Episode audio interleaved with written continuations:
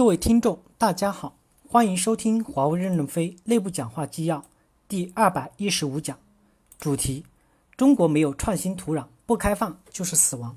任正非在华为二零一二诺亚方舟实验室专家座谈会上的讲话。本文刊发于二零一二年七月十二日。接上文。十二，技术规划专家刘社团提问：我来自公司技术规划部，我有几个问题。第一个是电信产业。原来的业务单一，只有只是语音业务，所有我们公司产品都有标准的规范，按标准规范去做就可以了。但现在整个移动互联网发展起来后，整个产业的业务范围已经超出了语音这个单一的业务范围，整个产业未来的方向肯定是包括像苹果、Google 这样的终端和云端的公司。我司整个网络产品后面怎么去和终端、云端产业链进行合作？公司两三年前在业界提出了端管云的概念。现在端都由苹果和谷歌控制着，所有的游戏规则都由他们来定义。在云端，华为也没有很好的云服务，也没有话语权。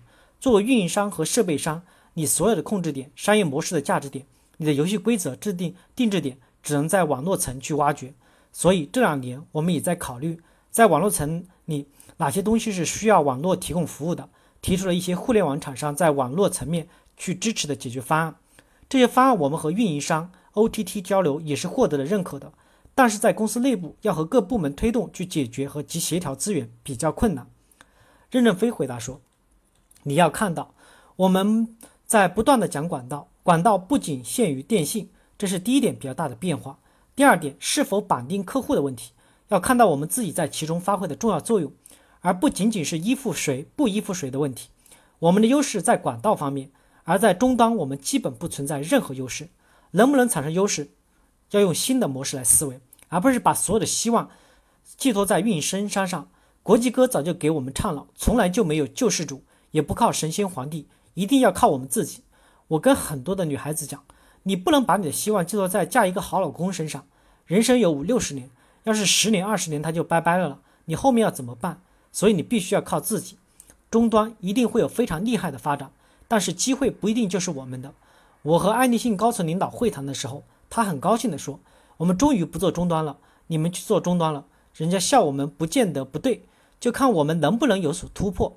终端这两年有了很大的进步，但未必能进步到最后。”十三，连接器专家莫道春提问：我负责公司连接器的 TMG 这个领域 top 的供应商都是来自于美国、台湾和国内的供应商都只能做低端的东西，或者说是山寨别人的东西。我们会不会扶持一些国内和台湾的供应商，来保证我们在产品的成本、供货方面的安全？任正非回答说：“婆婆肯定是不能替媳妇儿生孩子的，生孩子是要靠儿子和媳妇的努力。我们能扶起来的，也未必不是阿斗。所以，我们不是扶持，而是选择。公司的内部政策也从不培养制改成了选拔制。中国和西方不一样，西方是因为没有人，必须要靠把你培养起来，担负这个任务。中国遍地都是人。”我就把最好的选来干就行了。因此，我们对待供应商也是选择制，当然其中也会有一些战略，但不能因此就把我们当成是救世主，从来都没人救过我们。我也有危机感和恐惧感，所以我们要耐得住寂寞，慢慢的往前走，终有一天我们能找到一个正确的平衡之路。十四，可行销工具架构师孙永芳提问：我来自于中央软件院，我是一个华为十三年前的新兵。在公司这么多年，我换了很多部门，但是我只做了一件事儿，一直在做公司配置器的开发。配置器目前支撑了公司很多的 PO 效率提升、IFS 变革等项目。请问任总对2012实验室研发团队在支撑公司的变革、效率提升和卓越运营方面有什么要求和期望？任正非回答说：“我认为你的人生历史就是一部华为史。华为二十几年都只做一件事，就是坚持管道战略。”你的十三年只做了一件事，就是配置器。你的人生路就是华为的路。你的人生为什么那么成功？因为你只走了这一条路。人只要把仅有的一点优势发挥好了就行了。咬定千山不放松，一步一步就叫步步高。有些人就是不停的换，说是兴趣爱好，包括炒菜、扫地等什么都会做，但他并没有得到太太的表扬。华为公司也曾多次动摇过，人生还是要咬定自己的优势特长，持续的去做。刚才那个同事说我们做芯片不挣钱，人家做半导体的挣大钱，但是挣大钱的死得快，因为大家眼红，拼命的进入。我们挣小钱怎么死呢？我们这么努力，比不上一个房地产公司。上帝先让我们死，就有点不公平。我和欧盟副主席聊天，他问我，全世界的经济都这么困难，你怎么敢大发展？我说，第一点，我们的消费是小额消费，经济危机和小额消费没关系。比如你欠我的钱，我还是要打电话找你要钱，打电话就是小额消费。第二点，我们的盈利能力还不如餐馆的毛利率高，也不如房地产公司高。还能让我们垮到哪儿去？我们垮不了。所以，当全世界都在摇晃，都人心惶惶的时候，华为公司除了下面的人瞎惶惶以外，我们没有慌，我们还在改革。至少这些年，你们还在涨工资，而且有的人可能涨得很厉害。我们为什么能稳定？就是我们长期挣小钱。十五，网络 OSS 产品部部长黎乔利提问：我来自于中央软件院 U 二零。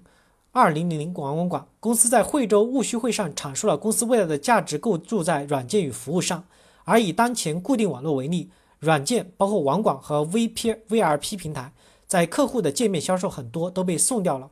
我们构建的软件的价值是否应该先从软件的销售方式的转变开始？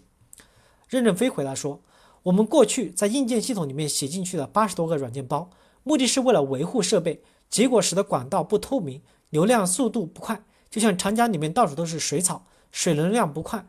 如果我们把水草铲掉了，让管道的壁更干净，让水流的速度更快一点，这样我们在硬件的管道上把操作系统、操作软件拿出来建立一个叠加系统，我们把它称作管道操作系统。管道操作系统的某一项功能，如测试功能，我们把它再拿出来变成一个颗粒，这个颗粒我们可以挂在网上，也可以单独销售。这样的管道的硬件系统是个透明的系统。你去检查吧，全透明的，没有网络安全问题。这个颗粒你挂不挂呢？要看国家法律的批准。你说要挂，你就去买。你可以向社会去购买，也可以向我买，反正我就透明化。软件就是这个样子，软件要构筑市场价值。例如 ERP 低价都买不到，你的颗粒太小，让他们做嫁妆了，婆婆应该给你钱。十六，产品工程技术规划部部长刘桑提问：我来自于中央硬件工程院产品工程部。我想问一个关于氛围的问题：我们在面向未来和自主创新的时候，应该是特别强调科学民主的精神。但是长期以来，华为公司属于思想高度对齐、执行力强的管理风格，这是有一些矛盾的。我想请问您，对于二零一二实验室的组织氛围的梦想是什么？基于这个梦想，您对管理者和专家分别有哪些期望？任正非回答说：第一，我要纠正你的说法，关于自主创新的问题，自主创新就要陷入生死里面。这是一个封闭的系统，我们为什么要排外？我们能做什么都做得比别人好吗？为什么一定要自主？自主就是封闭的，闭关自守。我们反对自主。第二，我们在创新的过程中强调只做我们有优势的部分，别的部分我们应该更多的加强开放与合作。只有这样，我们才可能构构建真正的战略力量。我们非常支持异军突起的，但要在公司的主航道上才好。我们一定要避免建立封闭的系统。我们一定要建立一个开放的体系，特别是硬件体系更要开放。我们不开放就是死亡。如果我们不向美国人民学习他们的伟大，我们就永远战胜不了美国。今天和专家座谈，你们的问题我答不出来，不是我的羞耻，而是我的伟大。为什么呢？我容忍你比我厉害，就是我的伟大。如果我认为自己是最高，华为是一个宝塔结构，那么我只有晚上不睡觉。我一睡觉，华为就矮了吗？睡平了吗？站着我才能高一点，我能永远不睡觉吗？不可否认，个人力量很重要。比如某个人提出了战略性的观点或理论突破，但突破完了，他就是矮子了。就像李英涛和何丁波今天和我讲，石墨烯的问题一旦突破，拿了诺贝尔奖就结束了。他就是当了一把黄继光，当完就完了。为什么？有理论突破引发的后面的排山倒海般的冲锋，爆炸式的知识增长，他光是读这些东西都读不过来。当前。人类的社会知识的发展程度远远超越了任何一个过往的时代，因此，只有依靠集体力量才会有未来。感谢大家的收听。